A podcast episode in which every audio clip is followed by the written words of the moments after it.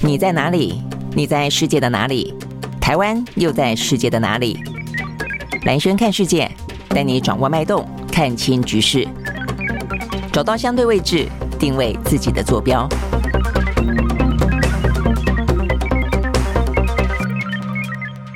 好，大家好，我是兰轩啊，欢迎收看今天的兰轩看世界。呃，我们过去这几天啊谈了非常的多，其实大家一定都有发现，现在的所谓的看世界啊，那如果跟台湾有关的话呢，几乎都跟美中台有关。那最近这段时间呢，从裴洛西访台湾之后，呃，其实所有的一些的地缘政治的话题，除了俄乌之外，很多的话呢都是围绕在呢，呃，到底这个呃美国对台湾的政策怎么样，台湾政策法怎么样？然后的话呢，拜登昨天又说了什么？会不会？协防台湾，那这个大陆的国台办主任刘杰一又说，呃，这个呃很有耐心，会以和平统一的方式呢来对待台湾，等等等啊。那我想这些话题说了非常的多，那不如呢真正的花点时间，很深入的呃来跟大家聊聊，到底对台湾来说怎么看待中国大陆，怎么看待美国，而台湾又该怎么办？那最近有一本书啊，我相信如果说关心台湾的处境跟前途的朋友，会非常的注意到啊，那。就是呢，这一本呢，由我们的前参谋总长啊，也就是坐在我身边的李喜明将军啊，他呃担任过国防部的副部长，担任过参谋总长，担任过海军司令，以前呢是舰长出身的啊。那他写的这本书叫做《台湾的胜算》，这个书名听起来蛮好的啊，胜算，所以听起来很有胜算啊。但是怎么样子要能够有胜算呢？要以小制大的不对称战略啊。那我觉得这副标讲的非常的好。全台湾人都应该要了解的整体防卫构想。好，所以呢，到底呢这个构想是什么？现在不对称战争啊，这个大家听得非常的耳熟能详的样子。那到底什么叫做不对称的战略？那放进放进我们的武器采买也好，放进我们的一些呢备战的状态也好，都有落实吗？OK，好，所以我们今天呢就邀请到作者李喜明将军到我们的现场来。将军早安。哎，来，今天早安，各位早安。嗯，OK，好，那这本书事实上真的最近这段时间引起讨论非常非常多啦哦。那嗯，我们先聊聊这个总统跟你预期的反应怎 怎么样？刚才我们还在聊到说，嗯，赞赏的人非常多，而且不分男女哦，但是批评的人好像也有。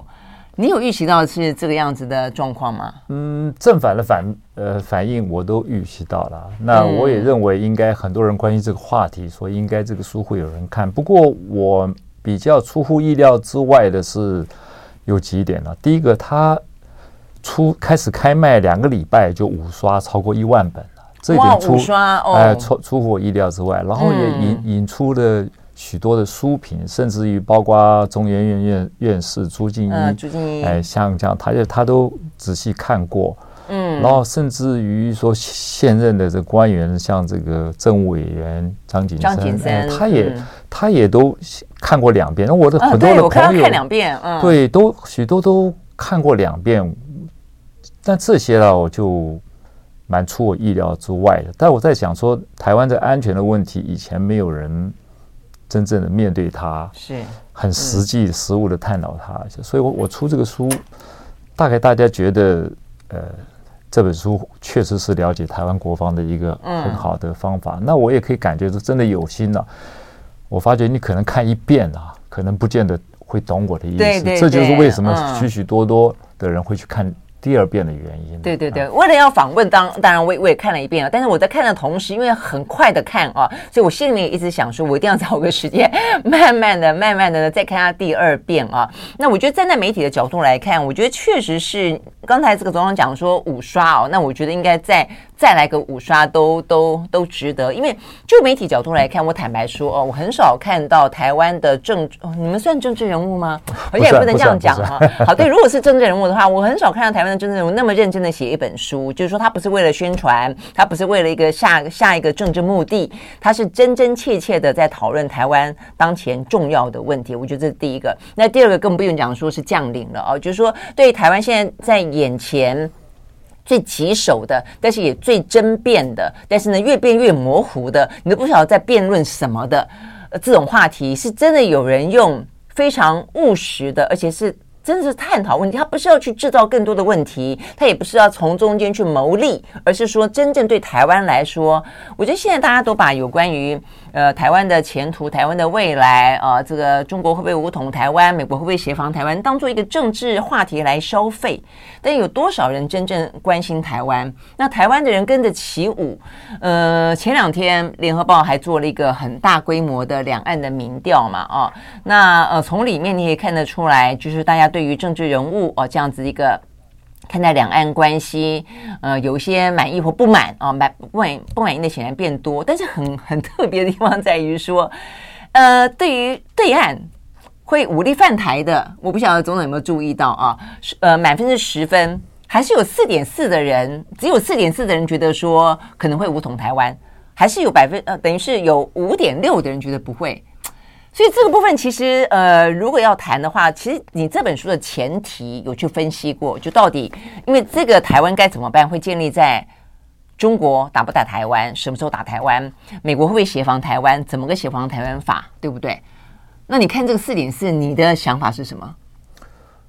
我觉得从这个民调显示啊，这个跟我书上有提到，我、嗯、我就我是书上有提到说，我们其实台湾面临四个困境，四个条。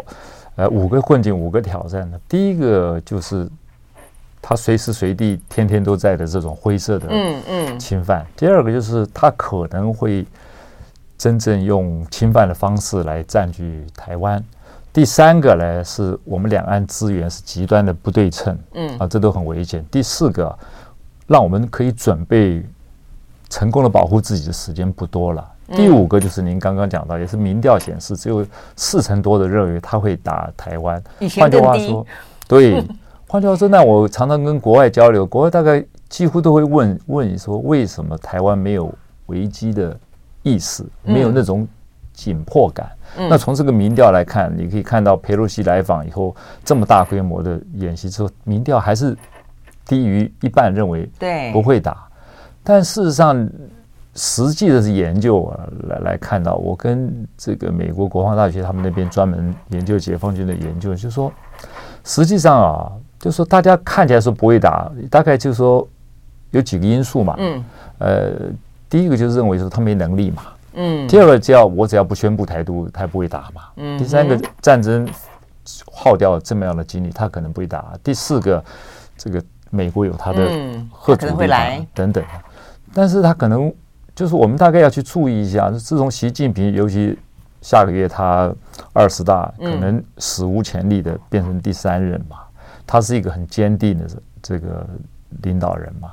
那前两天，美国 CIA 的副首长也告诉 CNN 说，习近平已经交代他的军队，二零二七年要有具备全面性的攻台能力嘛。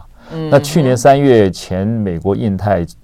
司令这个戴维森将军在国会这个呃作证的时候，也说二零二七年他们预估二零二七年会具有这个犯全面犯台的能力嘛？嗯嗯，呃，那对，那在在美国人的看法说，虽然我们现在保持现状，看起来是一个维持不会有战争稳定的状态，但是呢，中国共产党啊也好，习近平也好，这种永久性的维持现状，他是没办法接受的。嗯，所以如果说你认为说近期你不觉得说事情很严重，那么我觉得这对我们来说是一个危机啊。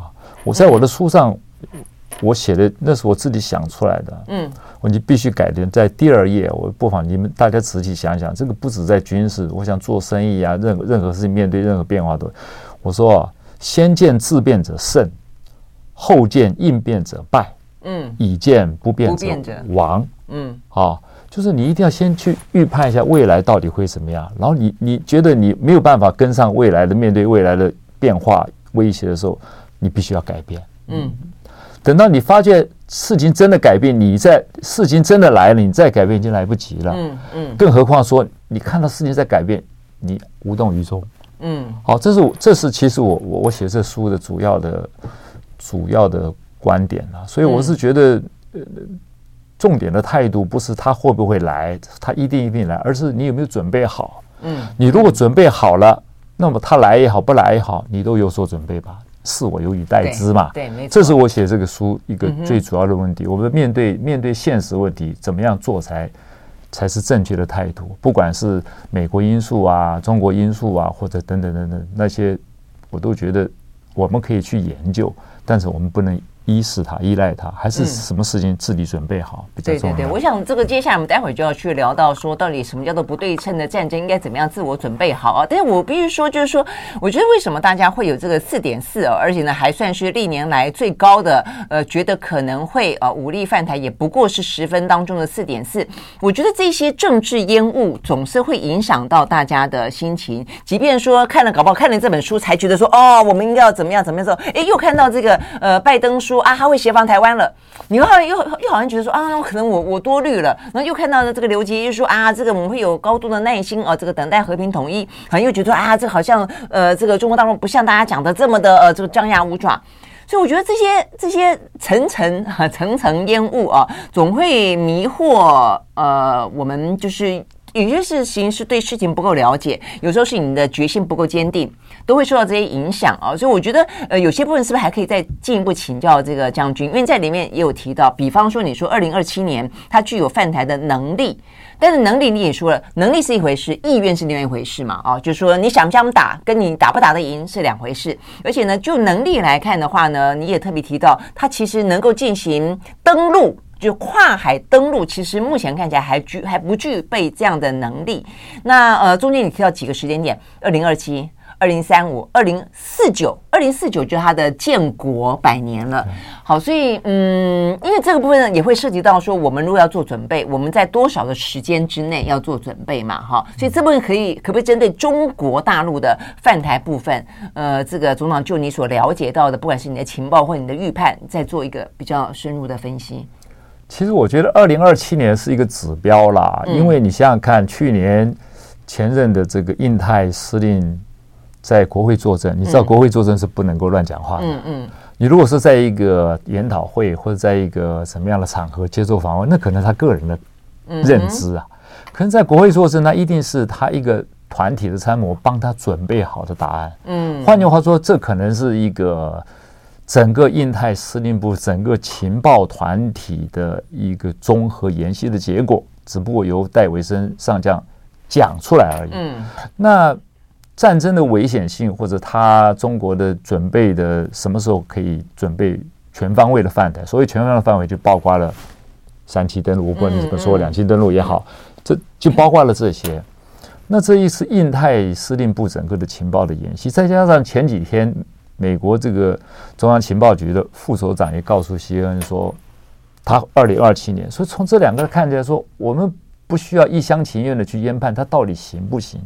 那我们还是希望能够比较依照这个科学的情报收集、分析、研判的能力来看。嗯，他一个中央情报局，一个印太、印度太平洋司令部的整个情报演习都指向二零二七年，所以我们不能不把二零二七年这件事情当做一个很严肃的指标。就五年了耶，没有五年呢。所以我刚刚讲说，台湾现在的困境，第四个就是我们时间不多哎。嗯，我们时间不多，我们要把它准备好，要准备好。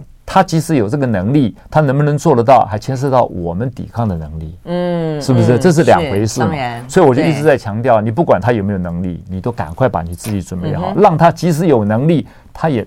达不到他的目的，嗯哼，这样才能够达到一个吓阻他不敢动的，不敢动。OK，好，那在进入这个之前，再问一个美国，因为一个中国，一个是美国。美国的话呢，是美国总统拜登，呃，前几天又突然之间在接受他们那个 CBS 的访问的时候，又又讲到说啊，他会呃协防台湾，而且呢，这个嗯，主持人追问的时候说，代表的是美国的军人不分男女都会吗？他也很斩钉截铁说会，呃，但说完之后的话呢，白宫又否认。哦，所以呢，美国的说法就是说，四度说会协防台湾，白宫四度收回呃这个相关的谈话。所以你到底怎么看这件事情啊？没有错啊，他前面三次已经讲过了，那大家各自解说嘛。嗯，这是第四次，所以你可以看六十分钟的主持人，他很聪明啊。他问完以后，他再问说是不是男男女女都都会，他还是简单的告诉你说他会啊。但是因为我那个视频我有看啊。那我就在想说，嗯，放心，第二天他们美国的这些重要的幕僚发言人一定会说，我们的对中政策不改变，不会改变。预预预料之中的事情呢，我觉得这个没有什么特别稀奇的。我倒是觉得，今天我看了早上一个一个葛莱伊啊，Bonnie Glaser 还算是美中专家嘛，蛮有名的。他他他倒是，我觉得他的话才是比较实在的啦。嗯哼，就说美国必须要也要老实的面对自己啦。你说你会，你说你不会，我们不要讲说，呃，从战战略模糊到战略清晰，你这样子把大家搞得迷迷糊糊，就已经不是战略模糊一一项战略清晰，反而是一项战略混乱了。嗯，他说美国必须要展示一个能力，说。我是有这个能力，我如果一介入就能够马上阻止这件事情。你没有展示你这个能力，你光是说你会介入什么东西，那是不会有贺主能力的。嗯，那我的看法也类似了。你不管说美国会不会，还是中国会不会的问题，如果你自己把你自己准备好，具有一个可信的贺主能力，那么其实你也不要太担心说美国到底会不会介入，中国会不会到底会不会来攻打，因为你已经准备好了。他们即使想要做，也达不到这目的。他们会去算，自然会去算嘛。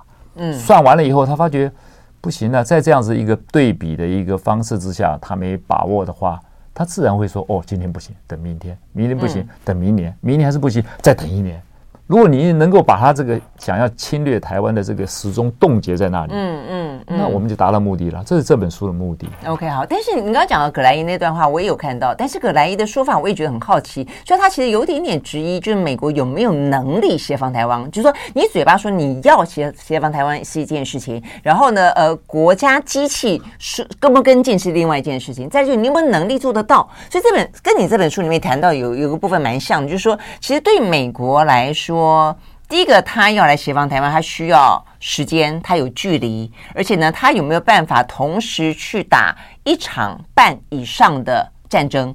所以这份其实你也是对于美方的能力，就是跑到远东地区来替台湾打一场仗，你是有质疑的，对不对？我们应该这么讲哈，美国现在还是维持世界超强，这毋庸置疑。可是你要看清楚，他们整个建军的目标是全球性的。在每一个角落，它都有投射武力的能力。换句话说，如果到到了太平洋中央，美国跟中国打一场仗，那中国必败无疑。可是如果是在台湾海峡呢，整个地缘的情况来说，就不一定了。你去想想看。我看了兵推几乎没有没有赢的一次哎，啊，兵推是为了 兵推倒不是为了结果论的，兵推是为了说他们推动可能如果未来真的会有一些冲突，有可能会这种结果，那我们到底该如何改进？嗯，那兵推倒不是来算说谁一定赢的，那那个不要不要太去相信这种兵推，他兵推的目的主要是如果有这种趋势，那我美国该怎么办？嗯，才能够让这种趋势根本不可能发生，这是兵推的目的，而不是说我兵推一下看看现在谁厉害谁打赢谁。大家不要去做那些错误的解读。从这个兵推的专业上面，OK，来来看像压力测试，就是去测试出自己哪里不够，要去做改善。哎，你未来要该改，看怎么改进，这这这这个才是主要的问题。那现在我们简单的比较一下，你去想想看，中国现在解放军的海军是全世界最大的海军，它有三百五十艘。作战舰艇嘞，那个这个美国只有两百九十哎，你去想，他其实把美国把所有的船都开到这儿来，也不过两百九对三百五。当然，当当然，这种这种比喻有点不是那么恰当了，因为有有有妥善率啊，有的这我先不谈。但事实上，你看常驻在日本的第七舰队，大概也不过二十五艘到二十八艘的这种神神盾舰吧。你看这个数量上的对比是差距是很大的。那如果美国真的是会来介入，我一直觉得介入是一定会介入。我只觉得不是会不会介入，而是如何介入，直接性的、间接性的，或者资源性的，都都都不太一样。这个我们待会儿当然等一下可以讨论讨论一下。也就是说，你跑到中国这么近的地方跟他决一战了，嗯，你你要有这个说服力啊，说服。说服说服中国说，我还是有能力，很容易击败你。如果没有这个说服力，你光要说介入，也不见得一就一定吓唬了他。嗯，所以，所以我们常常讲说，什么叫做吓阻？吓阻我们在理论上，我们谈三个 C 嘛。嗯，一个叫做 capabilities，一个叫做 credibilities，一个叫 communication 嘛。嗯，那第一个就是你有没有能力来吓阻他？嗯，第二个你有没有那个可信度？你说你有那个能力，人家信不信嘛？嗯，对，那人家信不信，那就牵涉到 communication 嘛。你你要你要去协同互动互动沟通，你要你要告诉他，嗯，哎，我是真的能够说要打你，马上就让你就不行了。如果你失去这个可信度的话，那你的你即使有能力，他还是会还是会做的嘛。嗯，就像。俄乌战争一样，美国会讲说你你你不能打乌乌克兰，你打乌克兰你会怎么样？怎么怎么怎么样？那他还是照打了，为什么？就他并没有具备这个可信度嘛。嗯，如果他真的发觉，去相普丁相信说一到乌克兰一打就搞得搞了这么久，陷在那里面不动，那他可能不会动手啊，这边也可能不划算。那这牵涉到可信度的问题。那现在这个美国是不是介入，能不能喝足得了？我觉得。关键不是在美国的实力问题，最主要还是在可信度的问题。你要让敌人相信你真的是有办法，嗯，弄倒他。他如果硬不相信，冲突还是会发生的。一发生，讲的讲难听一点，最惨的还是台湾嘛。是啊，是不是？那站在我们的角度，因为这是美中之间两强竞争的后阻能力，我在我还是要回归到去，在我们来说，我们没有什么太多牵涉进去了，对不对？如果你你你是要。用自己的什么样的态度或者选边站队，不管你怎么样，自己做好准备最重要了。那我这个书就是在告诉你，怎么样具体的告诉你，怎么样来做好准备，怎么样才能够具备一个你防守能力的可信度，然后让对岸相信，哎呦，这个场仗不见得有十分的把握，不好吞。对，嗯，你要付出太大的代价。哎，你不要去用口号，对不对？你不要去用口号，就像美国老罗斯福总统讲，你要手上拿个大棒子，轻声细语。你不要去跟人家呛，但是呢，让他觉得说，哎呦，你真准备好了，那他他不敢动。这是这本书的目的。嗯、OK，好，那所以我们就要谈谈这本书哦，这个目的呢，这个呃，李喜明将军哦，他怎么样去想？其实，在你的这个书里面讲到说，有关于呃这个全面性的防卫战略，其实这个概念在您担任总长的时候就提出来，然后那个时候呢，在一些跟呃美国之间的呃这个相关的一些呃会谈当中，似乎他们也还蛮呃倾向于蛮嗯赞赏这样的想法的，而且呢，在在蔡英文总统的几次的呃国防相关的对会。呃，谈话当中也都提到了这个概念，呃，甚至现在我们听到像像不对称战争，呃，美方经常讲，但是好像听起来意思说，在台湾其实近些年来突然之间这样子的一个声音不见了，或是在我们的对美的军购当中，我们说是这样的说不对称战争，但是我们买的呢，却是在你的用词当中叫做都买一些喜欢的华丽的、先进的、传统的武器。好，所以这个就是要回到我们讲到说，到底怎么样子的战备是我们需要去准备好的？那现在的呃军购方向，显然的，您认为是左走错了方向？呃，我们应该这么讲，我们看事实发展啊。今年三月，他美国就拒绝一些军购的项目，那些传统的载台，类似这个反潜直升机啦，这种呃。呃，E2、E2D 啊，那种远程的征收啦，还有甚至于 M 一零九 A 六这种自走炮，他的他的拒绝，他的副副助理国务卿直接讲，我们不能够指导台湾该买什么啦，嗯，可是我们可以用拒绝来卖，来形塑你的防卫的这个形态嘛，嗯，那换句话说，从他这个意思就是说，你你你你这几年你也每年也在高呼。要拥抱不对称啊！可是你买的东西，这些东西不是不对称的东西啊！嗯，你就让人家觉得啊，你到底有没有真心拥抱它嘛？那那那我在总长任内就开始推动这不对称作战这个整体防卫构想，那美方是非常的欢迎的，因为我知道台湾怎么样的做一个武备，一定需要跟美美方配合嘛。所以我当然是我有去沟通啊，嗯，那他们非他们非常的支持，非常赞同。简道理很简单，在两边资源差距、军力差距这么样的悬殊之下，你也只有不对称创新是你唯一的选择嘛，嗯，对不对？你不要再去想要说用那种传统的方式就能够。就能够击败他，保卫你，这是不不可能的事情。连美国现在面对中国，他都已经没有把握了。你你台湾凭什么用对称式的传统式的方式能够能够击败他？你得面对现实嘛。嗯。可是，一般来讲，我们的政府也好，国军也就也不太愿意去散播这种。也许某些人解读会觉得，哦，你你你一直说你打不过他，你有点失败主义嘛。可是我觉得这是面对现实的问题，你要告诉我们的民众，你现在确实是居于绝对劣势，但是我们有没有方法？我们还是有方法嘛。嗯。可是如果你还是要坚持说你要像像那种传统战争一样。要击击败他，那我是觉得你没有面对没有面对现实，嗯嗯，讲起来很好听啦，你把他打得稀巴烂，对不对？你你说你要到福建打巷战，都都都可以讲，问题你做得到吗？嗯，如果你做不到的话，我是觉得民众对国防的了解不多嘛，嗯，坦诚以告，然后告诉他我有很好的方法，然后请全国的民众好好来支持，我觉得这才是一个成熟的嗯态度嘛，而不是你去营造一些。大家搞不清楚的一些不是实际的情况之下，或者你不告诉他，或者你只部分揭露这些情况。那上次演习的飞弹飞过去，就已经凸显了这些问题。我们觉得告诉群众，群众会恐慌。嗯，那结果日本日本告诉了，对啊，那那就引起很大的辩论嘛。那我们你如果真的告诉你说飞弹从我们逃，民众是不是真的会恐慌？我们也不知道啊，对不对？但我来觉得。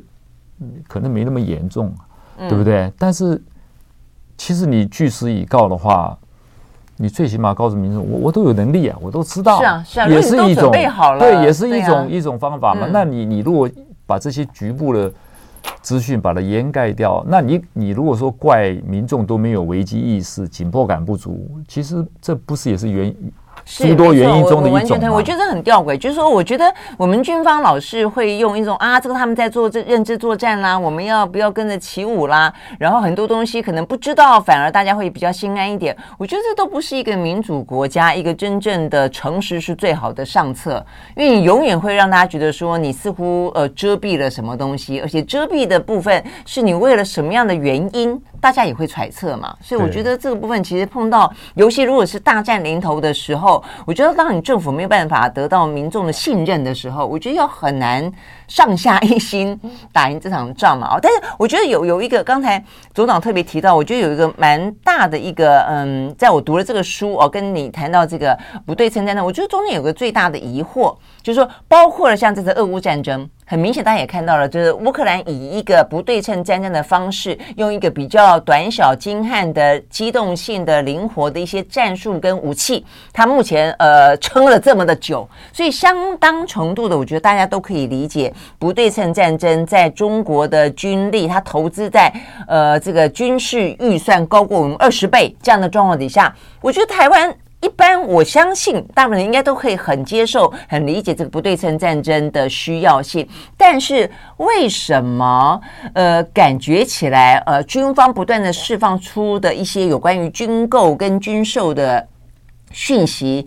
我们都会觉得说是老美逼我们买一些我们不想买的东西，或是我们想买的东西的话呢，美国都不想卖给我们。然后中间如果有一些呢相关的呃卡关啦、有一些呃看不懂的地方，就会觉得说哦，这好像有一些呢呃这个跟军工产业挂钩的黑幕，很不像刚才总长所说的，其实美方都是为了我们好。是我们的军方在过做做一些采购的清单的时候，似乎呃算什么眼高手低吗？所以我的意思就是说，在你刚刚的说法里面，事实上美方也希望我们能够买我们该买的东西，然后我们也你也认为我们应该要买我们该买的东西。事实上是目前的军方似乎有一些盲点，哎，那怎么会差那么多啊？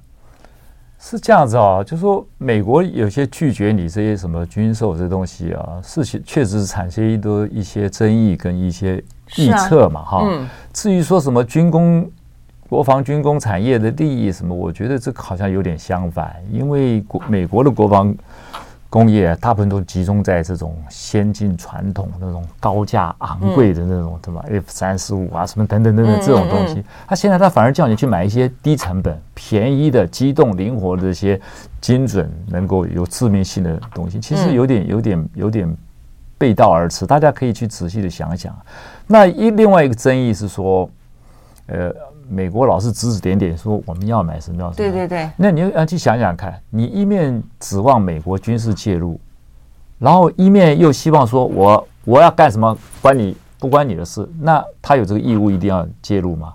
他介入是为了他的利益嘛？嗯哼。他介入也不是为了你的利益啊，对不对？嗯。那同样，你你的防卫能力也关乎他的利益，他才会去管啊。嗯哼。那中间如果产生这些这些不合拍的这个现象，那你去找找出到底什么原因。如如果说你跟他是一样的一个战略思维的话，你不会不合拍嘛？嗯。如果你真心的拥抱不对称，那跟他的思维不会不合拍嘛？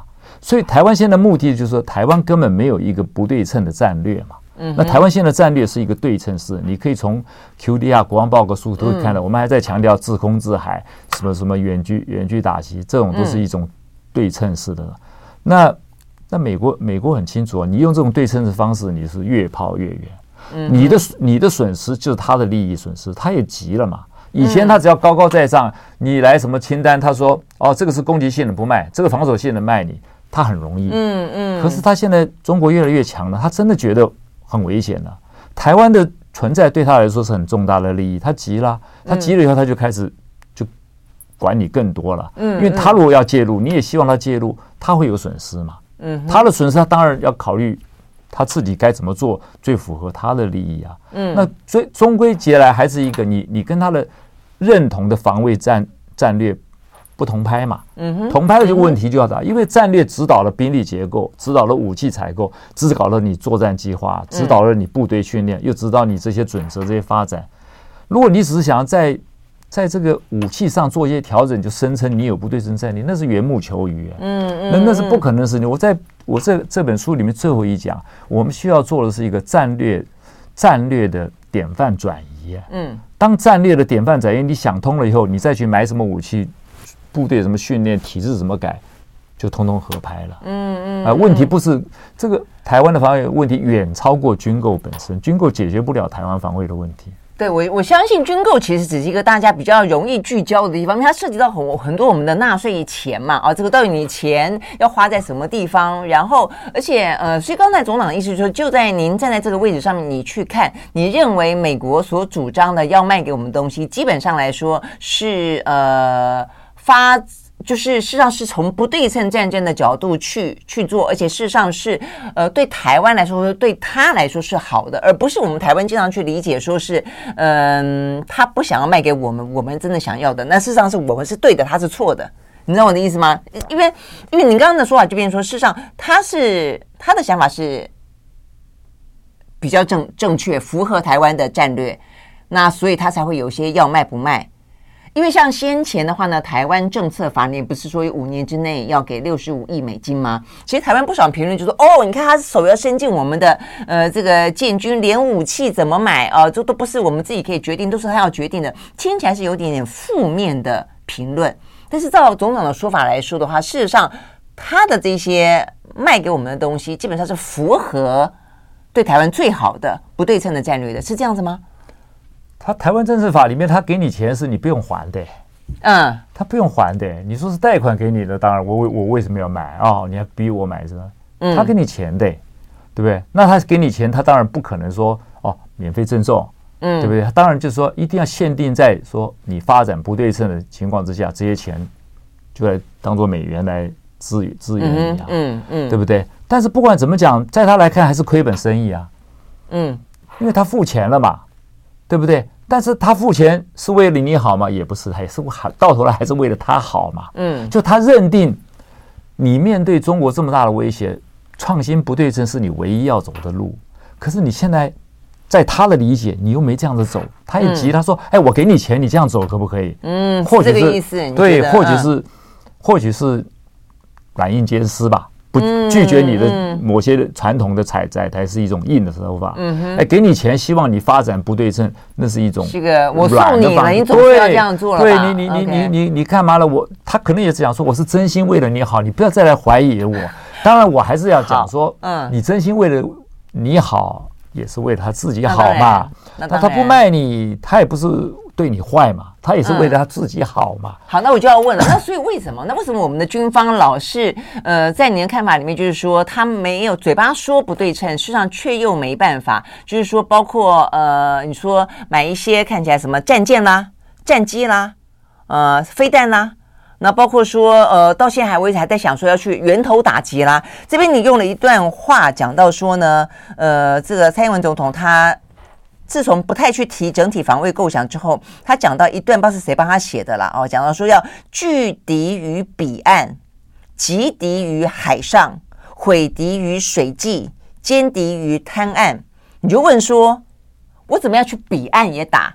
就是彼岸也打，海上也打，岸边也打，就我们的能耐有到这样子吗？然后呢，还要源头打击。现在台湾很流行源头打击啊，像是立法院长刘锡文最爱讲了，我们的飞弹可以直接打到北京，打到上海。那问题是，呃，这个符不符合不对称战争？应该不符合嘛？那为什么我们会以这个为主主主流的感觉？我我我先跟你讲一下，这个距离彼岸这边这那那些术语啊，其实不是现在的词儿。嗯，从于大为那是出出最早出自于于大为的国防部长。我们现在回头又回到很久以前嘞。对对对对对，当年他可以说距离彼岸，那是因为中美联航联防的有有事实嘛。你现在都都都没有，就有共同防御条约的时候就是了。那我我跟美国人经常开会沟通嘛，那美国人其实有时候会跟我讲说，我们在华府的专家人啊，没有一个人能够有信心说出来你们台湾的防卫。战略到底是什么？他说：“我们也不认为在台北你们有人能够很清楚、很有自信的、清楚的讲出来台湾目前的防卫战略到底是什么。”嗯，那你说你要拒敌彼岸，要源头打击，那就那就有很多民间的专家非常反对我的这个想法，他们都强调要源头打击，要什么东西，对不对？要。攻击是最好的防御，在他还没有对我动手之前，我就先把他打烂。呃，什么什么什么？嗯嗯、那也有专家说，我们为什么要在在在岛内打巷战？我们应该跑到福建打巷战，道理是一样啦。就是我当然也知道，如果你准备侵犯我，当然要先下手为强。这个道理，三岁小孩都懂嘛。嗯，对我何必一定要站在这边边境？问题你还是要考量说，你有没有这个能耐？这个远距离这种源头打击，牵涉到一比较术语的就是我书上有讲，是急杀链的问题。嗯哼，因为你你需要先知道发现它、定位它、追踪它、锁定它、攻击它，然后你还要知道你打到没有，需不需要再打？要支持一连串的能力，这一连串的能力远比你制造一个能够飞那么远的飞弹复杂太多了。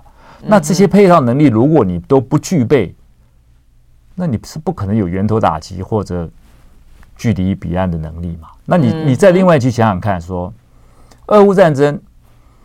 俄罗斯打了超过两千枚这种远距离飞弹打乌克兰呢，它是一个大国强国，它用这种源头打击的方式发射了两千枚呢，它打出什么结果来？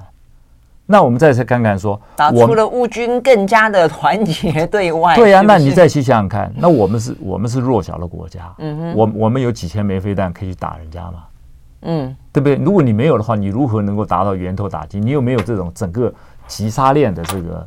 这个能力，嗯，那那你要你，当然源头打击，我当然能够支持。如果你能做得到，那当然很好啊。美国现在都不敢说，它不是预算编列钱不够不够的问题，它是整个的。不是你根本就是这是嗯，你你现在没有这个，即使你钱够，你也建立不了这种能力，因为这牵涉到你想想看，牵涉到几百公里以外、一千公里以外，不是一个雷达就能看得见的，嗯哼，对不对？你你你你牵涉到卫星，真真是。这非常的复杂，牵涉到资料链，牵牵涉到及时性的这个这个这情报交换，牵涉到大范围的共同作战的图像，那很复杂，那非常非常花钱。但是问题是说。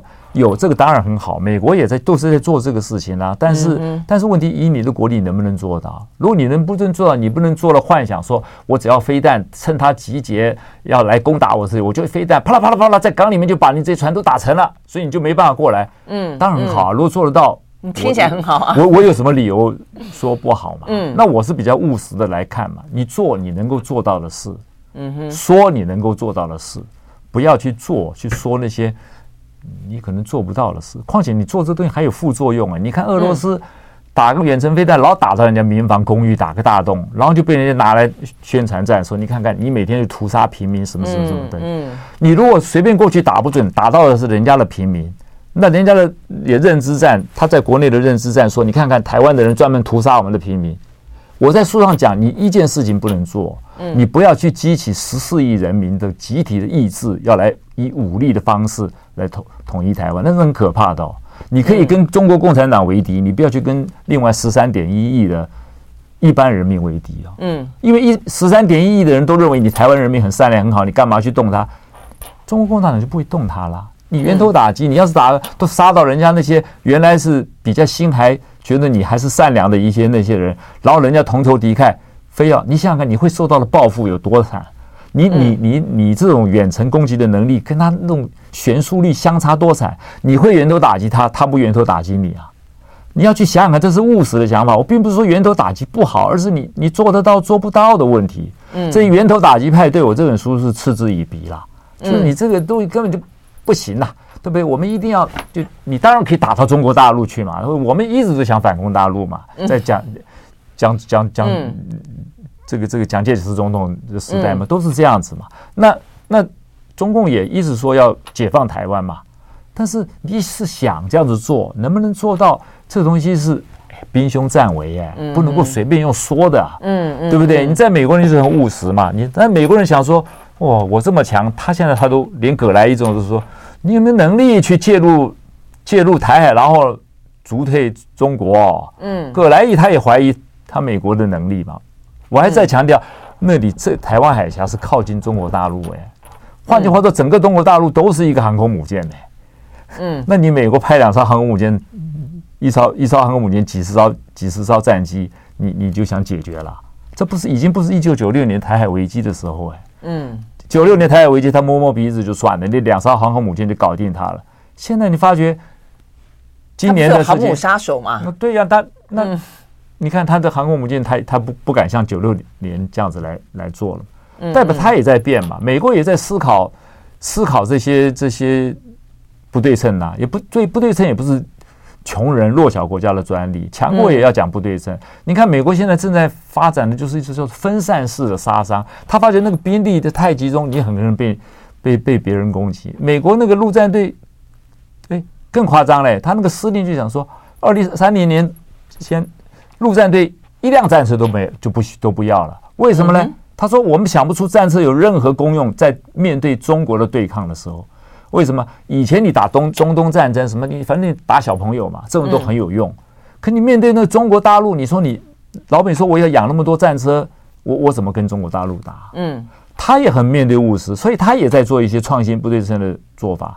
大家都在做，那创新不对称的价值对一个强国来讲意义啊还没有那么深远，对一个弱小国家来说那个意义啊太深远了。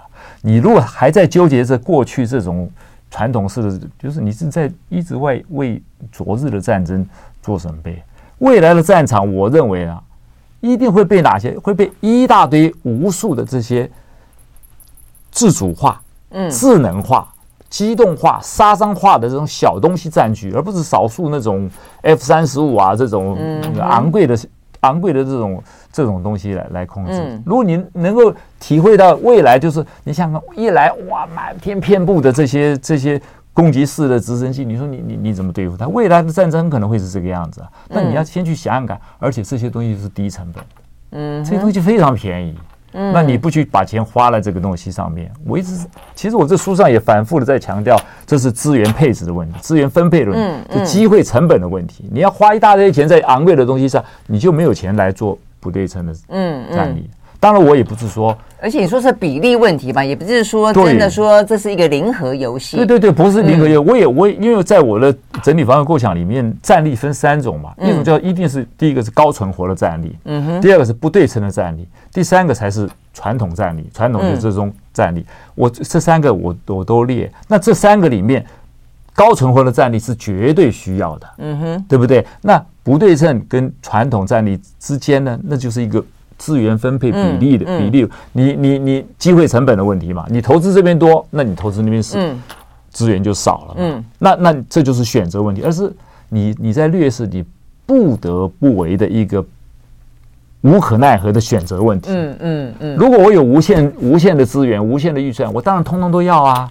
是对不对？对。所以如果说在有限的资源跟在有限的时间里面，因为我们刚才讲的，不管是二零二七、二零三，我觉得它是有限的时间之中的话，我们该怎么做？刚才总统特别提到说，高存活的战略还跟这个不对称不一样。什么是高存高存活的战力了？战力，就说，嗯，这就是说，我举个比方来讲，我们有许多的战斗机，嗯，可是他如果说把你的机场的油弹、油库、弹库跑道都打掉了，那你这些战机其实就是没有用了嘛，你起飞不了作战嘛。嗯，好，就算他没完全打，你仍然起飞，就他把你这些所有的雷达站也打掉了，这很容易打嘛。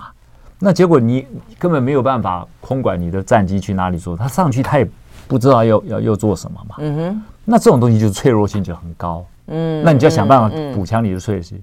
那这种海军这种大载的海军的基地遭受的攻击也是一也是一样嘛。那你去看那种战车啊，被人家这个这个这个这个这个呃这种标枪飞弹就打他，你你打他不容易，他打你很容易。这东西这这这存活率越来越差的，嗯，所以所以你一定要建一个高存活率的，嗯，因为他比你强嘛，嗯，你一定要让他很难在远距离就把你杀掉。他如果没有办法在远距离杀掉，他仍然想要去攻打你，他就得靠近，靠近你就很容易就要杀掉他，嗯，大概是这个意思，嗯嗯嗯，因为你嗯太远距离的东西就太贵嘛。但是你近距离你杀不了他，那他远距离你打不了你，他就得靠近。靠近，我们有地理的优势，台湾海峡他们就很危险。你看乌克兰两发那个海王星飞弹就把一个莫斯科号几百亿的船就打沉了，两颗飞弹，你看这样子这样子多划算嘛？嗯，你要去这样去想事情嘛。所以你要去讲那种机动的这种飞弹发射车啊、制海、对海军舰啊，这种东西就是我们所需要的不对称战力。嗯，那种存活性很高，因为到处跑来跑去啊。它不管巡弋飞弹、弹道飞弹这种高空的飞机啊，什么等等的这些，它都不容易打掉你嘛。所以我我觉得我书上强调最重要的就是一个，你的战力一定要有高存活性。嗯，哎，是这样子的。嗯，OK。那问题是，军方为什么目前看起来他踢不进去？是因为他自己本身军种的本位主义，还是说他觉得制空制海听起来就是？控制住比较厉害，因为你特别提到说制空制海，就是你要去完完全全控制，是一种作战方式，跟你要准备到的武器跟你的一些战略都有关系。但是如果说你只是要拒止，就是说只要不让对方不要控制住，这就是另外一种战略。没错，我一直强调啊，就是你要用用拒止，就是 denial，对，对拒止他，不让他控制。来代替你要控制这个地方，嗯嗯嗯，那这个门槛就差很多啦。是门槛一差很多以后，你花的钱就少很多啦。是没错，对不对？可是那你你还想要自空自海，那你就要花很多钱。问题是他的钱远远高于你啊，你也要自空自海，他也要自空自海，结果是什么？那怎么拼？对对，但我我就很好奇说，那到底像你有这样的想法，那现在军方他到底是？碰到什么样的盲点跟困难？为什么这样的一个想法？包括我们刚刚也讲到了，老美也这样的想，我们也觉得这样子在俄乌战争当中看起来也是一个呃，很可能是小国制胜或者小小国至少可以撑住的一个方法。那为什么军方不是这个样子？其实这个问题面向很多了，我单挑一两个例子来讲，像朱朱金一院士他他就点出来了，要转要要。代替或者转化这东西并不容易。你比如说，我我是飞 F 十六，嗯，那我我一辈子我的骄傲也是 F 十六啊，对不对？我的价值也在这。突然有一天你跟他说不行嘞，你这一打仗这机场都不能用了，你起不来以后，所以你没有我们要多用一些呃这个这个机动化的防空系统来拒止他们那个而来而不而不是拿战机来控制这些地方。对他来讲，其实老实讲，我是飞行员。我也很难接受啊！我一辈子的骄傲，我一辈子的骄傲就在这。所以他那个朱敬一院士就想说：“那你要你要想办法去做一些大概转换，而不是做一些替代。说你没你没没有没有用。但是这些也并不容易。我在位的时候也一一直讲嘛。那你就是你要去把这个投资的比例去做一些变化。你不要舍不得那些老旧的东西，那这都是拖累拖累你的资源嘛。那当然。”每个军种都有他自己，他自己在这个军队里面服务了，对不对？那当然，海军当然爱神盾舰嘛，空军当然爱 F 三十五嘛，陆军当然爱 M one A two 嘛。你就要突然就说这些都没有，我我只能弄一些机动的那些小的这种存活性高的，讲起来啦，感觉上是挺没趣的啦。但是问题是说，嗯，问题是说这是国家生存安危的问题，这不是有趣没趣的问嗯问题嘛？这你你你你你你你得很严肃的考量考量这个问题，已经不是你你某一个单一军种或者某一个特别的想法，你你能够在其中扮演一定的角色，这是国家安危的问题，我们必须要非常严肃的看这个问题。对啊，对，这听起来就是说，我们并不是一个呃有钱的大国，但是我们却用这种很豪奢的，或者是说走这种一些比较，嗯、或许是不是有点形式主义的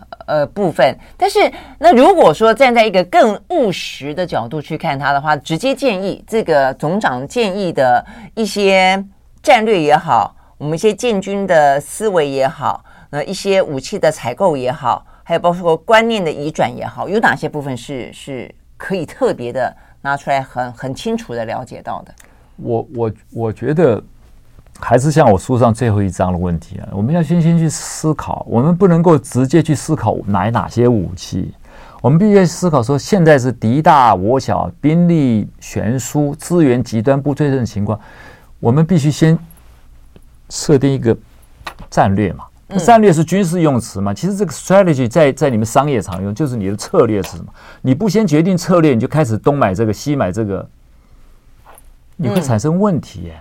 那就是说你现在一直在争辩，到底源头打击好呢，还是这个这个这个不对称战略好？这其实都已经是末端的事情。我觉得不应该纠结在这。我觉得我们整个国家就要去思考一下整个战略的形式，以我们现在的能力，敌人的威胁有多大。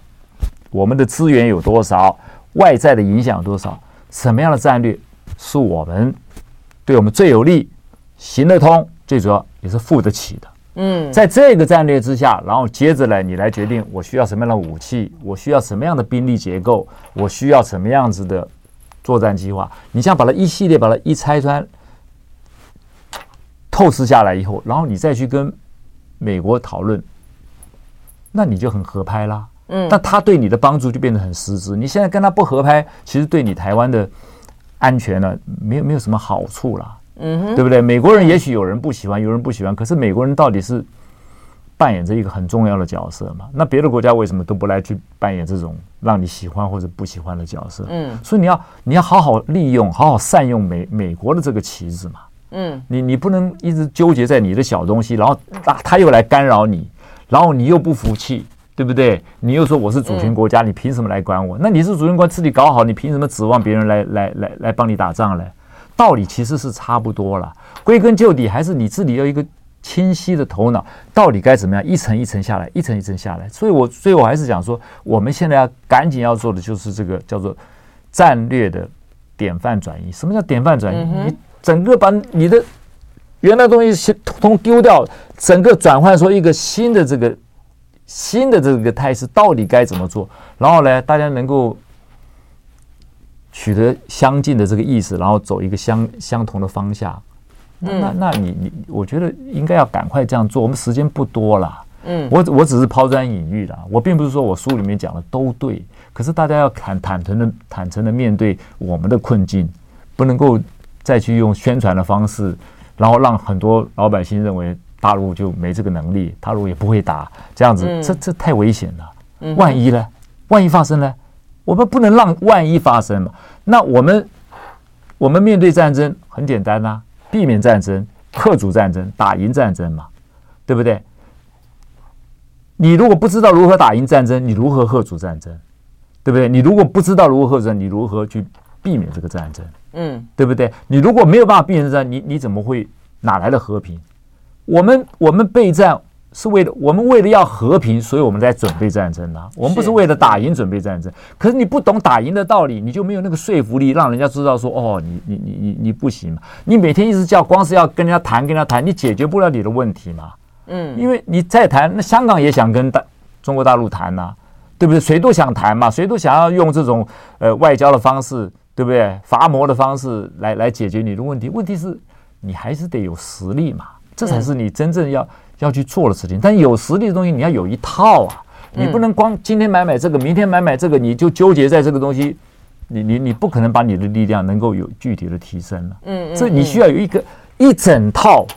一整套的东西，从理论到实物，一整套。那我的书就是在写这个，嗯，不然我怎么写得到五百多页？是，不过周总你刚刚这样讲，我想起来，那最近像我们一直在说，不管是什么潜舰制造啊，还是一些什么呃战机自制啊等等的，这方面符合你认为的我们应该放的重点吗？在我来看啊，这生存危机啊，生存的威胁最重要，对不对？当然了。也许政府觉得扶持国内厂商啦，对不对？嗯、国防自主啦更重要。在我来觉得，这也是一个选择问题，这也是一个资源分配的问题。那你去做这些自己坐飞机啊、船啊什么的，你看要花多少时间，投资多投资多少成本？你去看你做一个东西比人家外面的市场里面会贵多少？那问最大的问题还是，哎，你不觉得危机很迫切？你觉得你还有二十年时间，那你就慢慢来。但是二十年之前，万一发生了，习近平很讲啦，对不对？统一台湾这个事情不能无限期的拖下去啊，一定要在我们这一代要解决啊。那他这一代，他他几岁了？他今年六十九岁了，在他那一代要解决，他第三任，假设他第四任，你你说一任五年，那那你说危险大不大？你还在慢慢这边造这个造那个，要要培植国家的经济什么东西？在我来看，我是很急呀、啊。对不对？也没有说这东西真的不是对错论，而是一个选择的问题了。